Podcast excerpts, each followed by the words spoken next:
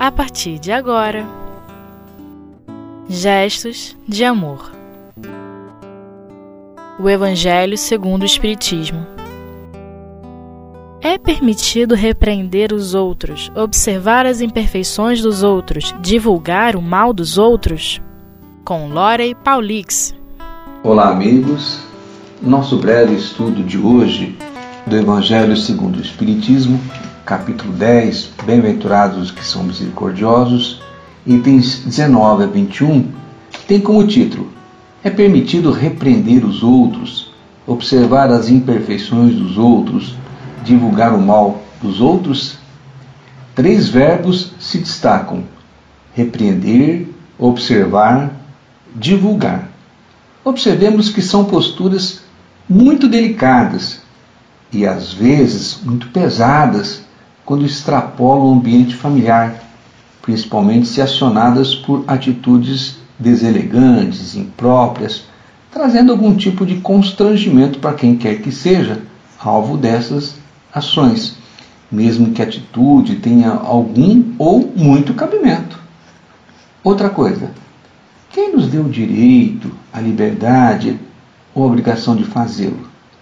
Somos aptos de alguma forma para isso? Moralmente falando? Ou melhor, temos ascendência moral para agir nestas circunstâncias? Lembramos que, conforme seja a maneira como a coisa seja colocada, conduzida, sem a certeza absoluta do que estamos falando, divulgando, poderemos sofrer consequências jurídicas ou destruir uma reputação, como vimos em alguns casos na imprensa quando denúncias foram feitas sem o devido cuidado quanto à veracidade das acusações. O item 19 nos traz a seguinte indagação: Ninguém sendo perfeito, que é o caso de todos nós, habitantes do planeta Terra. Segue-se que ninguém tem o direito de repreender seu semelhante? Resposta de São Luís: Certamente que não é assim que se deve pensar ou certamente que não é esta a conclusão a se tirar, porque cada um de vós deve trabalhar visando ao progresso de todos, sobretudo daqueles que estão sob a vossa dependência, e essa é mais uma razão para fazerdes a repreensão, com moderação, com um fim útil, e não como se faz na maioria das vezes pelo prazer de denegrir. Lembremos que trabalha toda ocupação útil, segundo o Livro dos Espíritos, na questão 675. Uma razão a mais para avaliarmos da utilidade da repreensão ou reprimenda. Neste último caso, quando a repreensão é feita pelo prazer de denegrir, a censura é uma maldade. No primeiro caso, trabalhar visando o progresso de todos é um dever que a caridade manda que se cumpra com todos os cuidados possíveis e ainda mais a censura que se faz a outra pessoa deve ser endereçada ao mesmo tempo a nós mesmos para vermos se não a merecemos. Vamos fazer um breve comentário aqui sobre o texto. Inicialmente, observemos o título do capítulo, e que nos chama a atenção sobre os que são misericordiosos, isto é, benevolentes, caridosos, clementes, generosos e etc. Considerando o nosso estudo, são os que são cuidadosos no falar, no agir, no pensar, são aqueles que se preocupam com as consequências de seus atos, no sentido de sempre somar, não se permitindo agir de forma impensada, atabalhoada e que traga consequências funestas para quem quer que seja. Diríamos que os misericordiosos são pródigos em amor, muito cautelosos e prudentes nas censuras, críticas, reprovações, porque não são bobinhos, tolinhos e gelosinhos. Alerta-nos que a benevolência deve ser a premissa básica em nossa postura em relação aos outros, salientando das palavras de Jesus que, com a medida com que tiverdes medido, também vos medirão a vós. É muito claro para nós que devemos ser extremamente cuidadosos quando se trata dos outros quando se trata de identificarmos a conduta, as atitudes, o posicionamento, o caráter de quem quer que seja, quer sejam pessoas que nos sejam próximas, as que são do nosso círculo, bem como figuras noticiadas nos jornais e na mídia em geral. Manda-nos a prudência que, primeiramente, avaliemos se nós, em todas as outras circunstâncias, agimos mais acertadamente em relação aos usos e costumes, em relação à lei dos homens e também, mas principalmente, em relação à lei de Deus, pois esta se sobrepõe a tudo. Lembremos das palavras de Jesus quando diz: Aquele que não tiver pecado, que atire a primeira pedra. Já no item 20, em estudo, temos a seguinte pergunta: É repreensível observar as imperfeições dos outros quando desse fato não resulta nenhum proveito para eles, ainda que tais imperfeições não sejam divulgadas? Responde-nos São Luís. Tudo depende da intenção. Amigos, esse é o X da questão. Em tudo. Pois como poderemos identificar as nossas reais intenções imparcialmente? Sem máscaras, sem segundas intenções, com pureza d'alma? Isto em nós, mas e nos outros? Temos essa possibilidade de também sermos imparciais, lúcidos e benevolentes? O que nos leva a tais atitudes? Qual é o sentido, ou melhor, qual é o sentimento no íntimo de nossa alma? Qual o objetivo final disso? Haverá um benefício real para todos os envolvidos?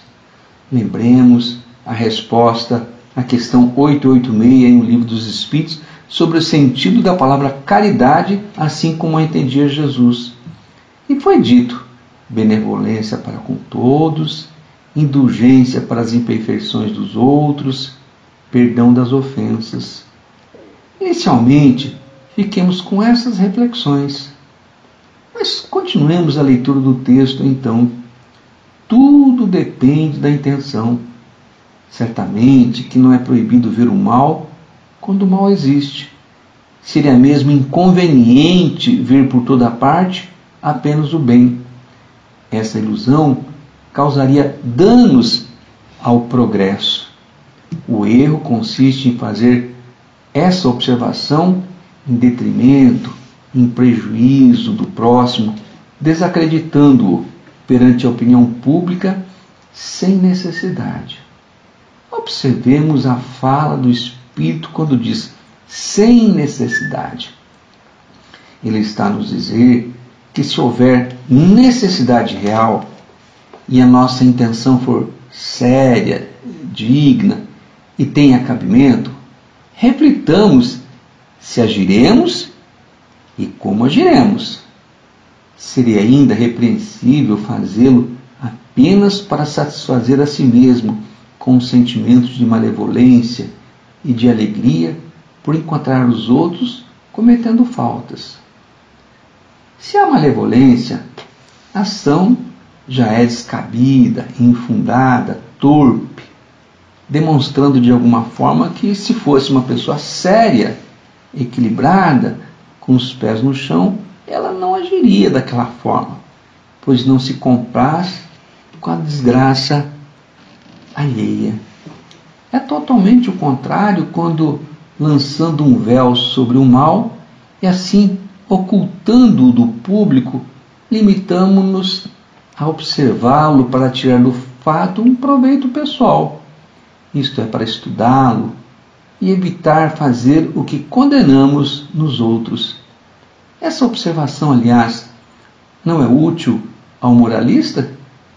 De que maneira ele descreveria os defeitos da humanidade se não estudasse os exemplos Vamos fazer uma pequena pausazinha e já já retornamos.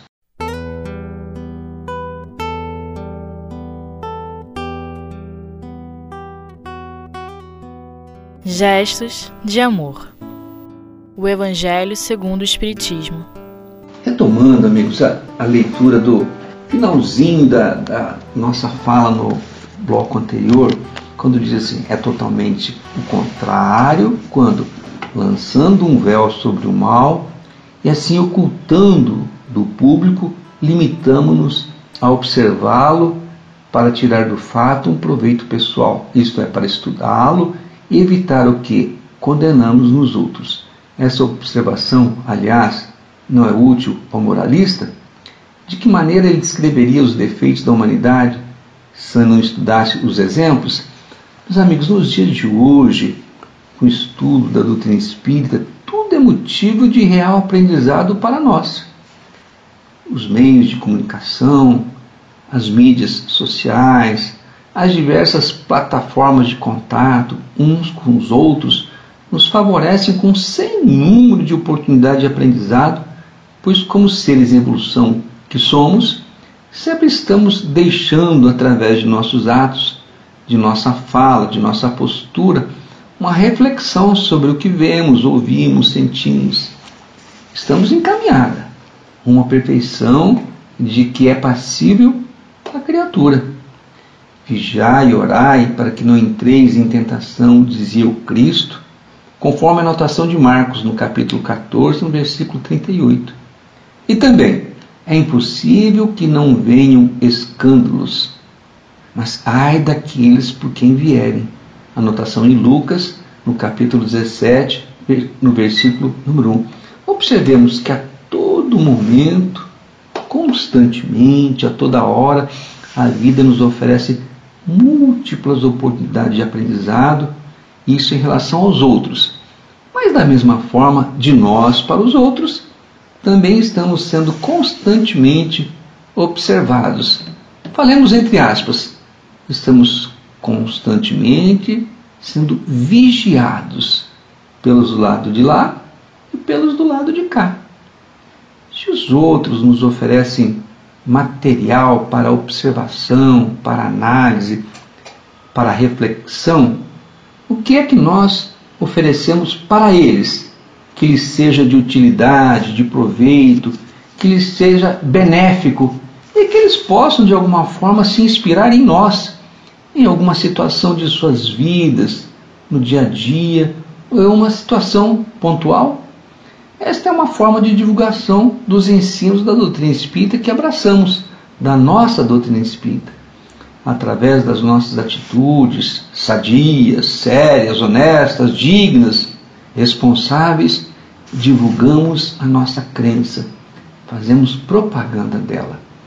Importante lembrar que estaremos sempre falando de nossos irmãos, daqueles que provavelmente estão degrau, em degrau evolutivo que ainda não alcançaram o que nós já alcançamos, o que nós já sabemos, aquilo que já conseguimos implantar em nossa mente, mas principalmente em nosso coração, com as nossas atitudes essencialmente cristãs.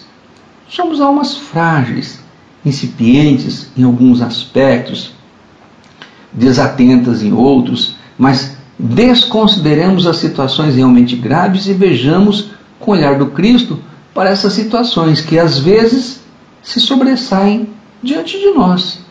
Lembremos em Boa Nova quando Jesus diz: Pedro, vais aprender ainda hoje que o homem do mundo é mais frágil do que perverso. Sigamos agora para o item 21. Diz lá a pergunta nesse item: Haverá casos em que seja útil revelar o mal de outra pessoa? Essa questão é muito delicada e aqui é preciso apelar para a caridade bem compreendida. Citaremos o nosso querido Dr. Herman no volume 3 de sua obra, quando diz que, além da caridade material e moral, desenvolvamos a caridade da compreensão. Esse texto, A Caridade da Compreensão, está no livro Palavras do Coração, volume 3. Como está em nós o desenvolvimento desse tipo de caridade? A caridade da compreensão. Estamos cada dia mais pacientes, tolerantes, afáveis, compreensivos com as falhas do nosso irmão, do nosso próximo, do nosso semelhante, compreensivos com seus erros, com seus equívocos, até com seus crimes. Como o nosso olhar vê essas situações graves que temos visto na imprensa em relação a qualquer circunstância? Como vemos? Vemos aqueles companheiros equivocados como nossos irmãos? Ou o nosso coração se inflama de raiva por estarmos vendo o que às vezes vemos e que nos desagrada muito? Como isso está ocorrendo dentro do nosso coração? Continuemos.